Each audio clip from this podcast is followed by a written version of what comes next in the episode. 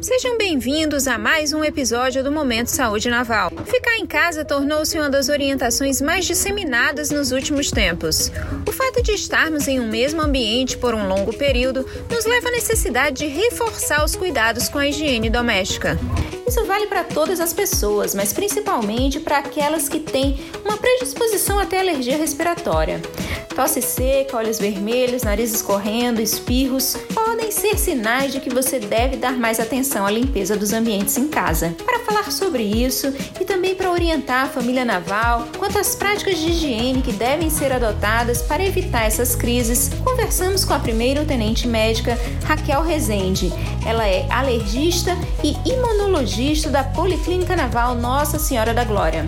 Tenente, obrigada por participar do Momento Saúde Naval. Para começar, eu gostaria que a senhora explicasse o que é alergia respiratória e como eu posso identificar que eu estou com alergia desse tipo.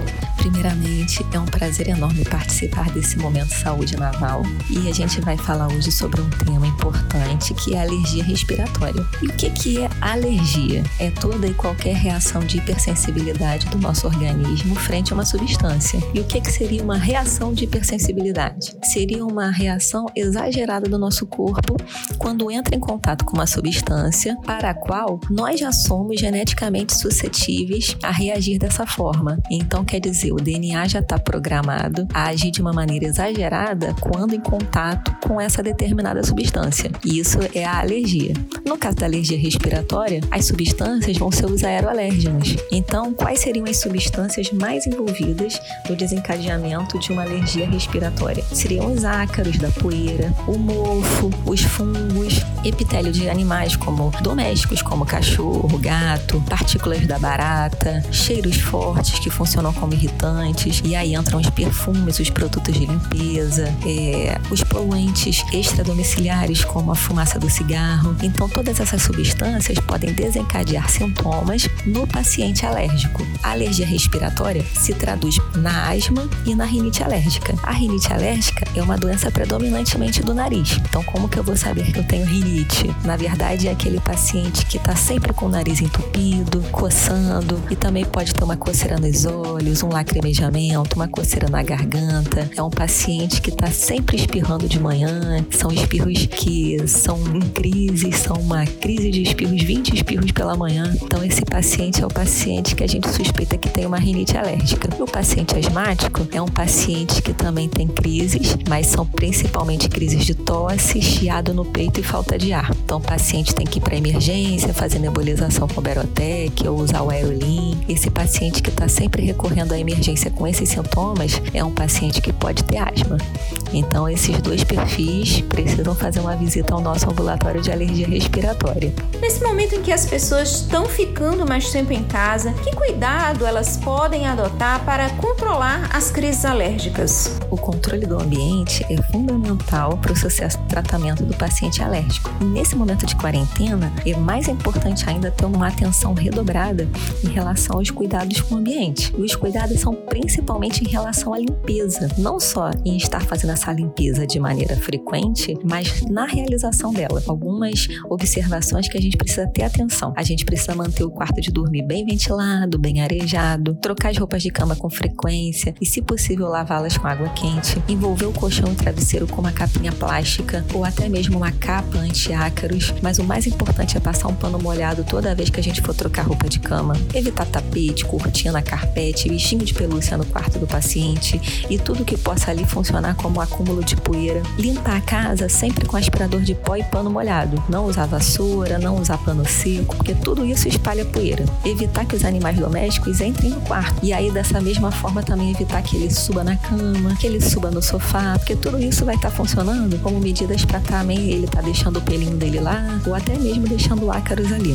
Manter os filtros do ar-condicionado sempre limpos, e essa limpeza do ar-condicionado deve ser realizada pelo menos uma vez no mês. Em relação ao fumo, o paciente alérgico não deve fumar e é importante também que, se é no caso de crianças, né, que os pais e visitas, né, não fumem dentro da casa. Isso é fundamental. Nós sabemos que as alergias podem se manifestar de forma diferente, variam de pessoa para pessoa. E aí eu pergunto para a senhora: há tratamento? Há uma vacina? Bom, para o sucesso do tratamento, é fundamental sabermos quais são os aeroalérgenos que realmente desencadeiam crises no paciente. Para isso, na consulta, o paciente é submetido a um teste alérgico e, através dele, nós podemos identificar quais são as substâncias que realmente desencadeiam crises no paciente quando ele é exposto a elas. Dessa maneira, nós também vamos saber se o paciente tem indicação de fazer o tratamento com imunoterapia, que são as famosas vacinas para alergia. A imunoterapia alérgena específica, ela tem o objetivo de reduzir a sensibilidade do paciente àquela determinada substância. A imunoterapia, infelizmente, não cura o paciente. A alergia respiratória não tem cura, mas ela tem controle. E a vacina, ela age exatamente reduzindo a sensibilidade do paciente àquelas determinadas substâncias para as quais ele é alérgico. Uma coisa importante: o tratamento da alergia respiratória não é apenas a vacina. A pessoa precisa aliar a vacina ao tratamento medicamentoso prescrito pelo alergista. Podemos afirmar que a alergia pode ter uma relação ou uma predisposição genética do indivíduo. Existe mesmo essa relação? Sim, a alergia é uma doença com programação genética. Então, existem pessoas predispostas à alergia respiratória, outras são predispostas à alergia alimentar, existem também aquelas com uma predisposição genética a apresentar alergia medicamentosa. A alergia, ela é uma doença genética. É cada vez mais raro nós encontrarmos uma pessoa que não tenha nenhum tipo de alergia. Por que, que isso vem acontecendo, tenente? Realmente a prevalência de alergia respiratória na população mundial é bem alta. De acordo com os dados da OMS, nós podemos ter em algumas regiões do planeta até 40% de pacientes acometidos com rinite alérgica e 20% de asmáticos. Trazendo aqui para o nosso contexto brasileiro, né, nós temos uma prevalência de 10% da população com asma e de 25% da população com rinite alérgica. Então, realmente são muitos alérgicos respiratórios em nosso meio, sendo frequente encontrarmos um amigo, um vizinho, um colega que tenha sintomas de alergia respiratória. Diante do período em que nós vivemos, muitas pessoas confundem os espirros, por exemplo, que são muito comuns nas crises alérgicas, com os sintomas do novo coronavírus. A senhora poderia explicar para a família naval as principais diferenças entre os sintomas do novo coronavírus, dos resfriados comuns e das crises alérgicas?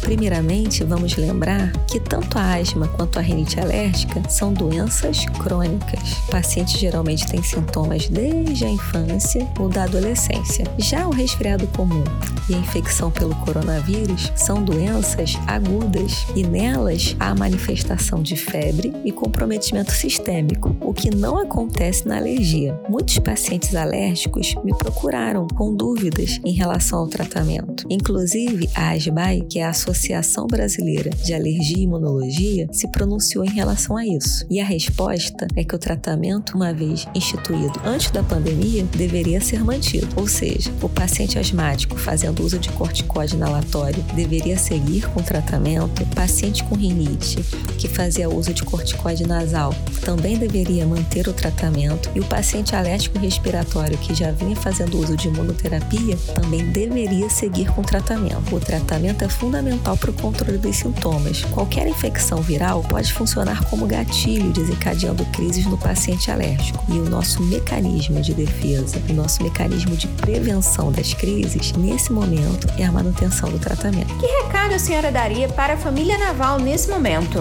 O meu recado é se previnam, usem máscara, lavem as mãos, estejam sempre com álcool gel para todo lugar que forem. Foi um grande prazer estar participando desse momento. Espero que as dúvidas tenham sido esclarecidas. Estou à disposição da Policlínica Naval Nossa Senhora da Glória para todos aqueles que se enquadrarem nesse perfil e necessitarem nos fazer uma visita. Será uma honra. Deixo um grande abraço a todos os membros do Saúde Naval e até uma próxima oportunidade. Agora você já sabe mais sobre alergia respiratória, redobre a sua atenção a possíveis sinais. A prevenção é sempre o melhor tratamento. Dia Mundial da Alergia, 8 de julho. Acompanhe todos os episódios do Momento Saúde Naval no nosso site. Acesse www.saudenaval.mar.mil.br e aguarde os próximos áudios.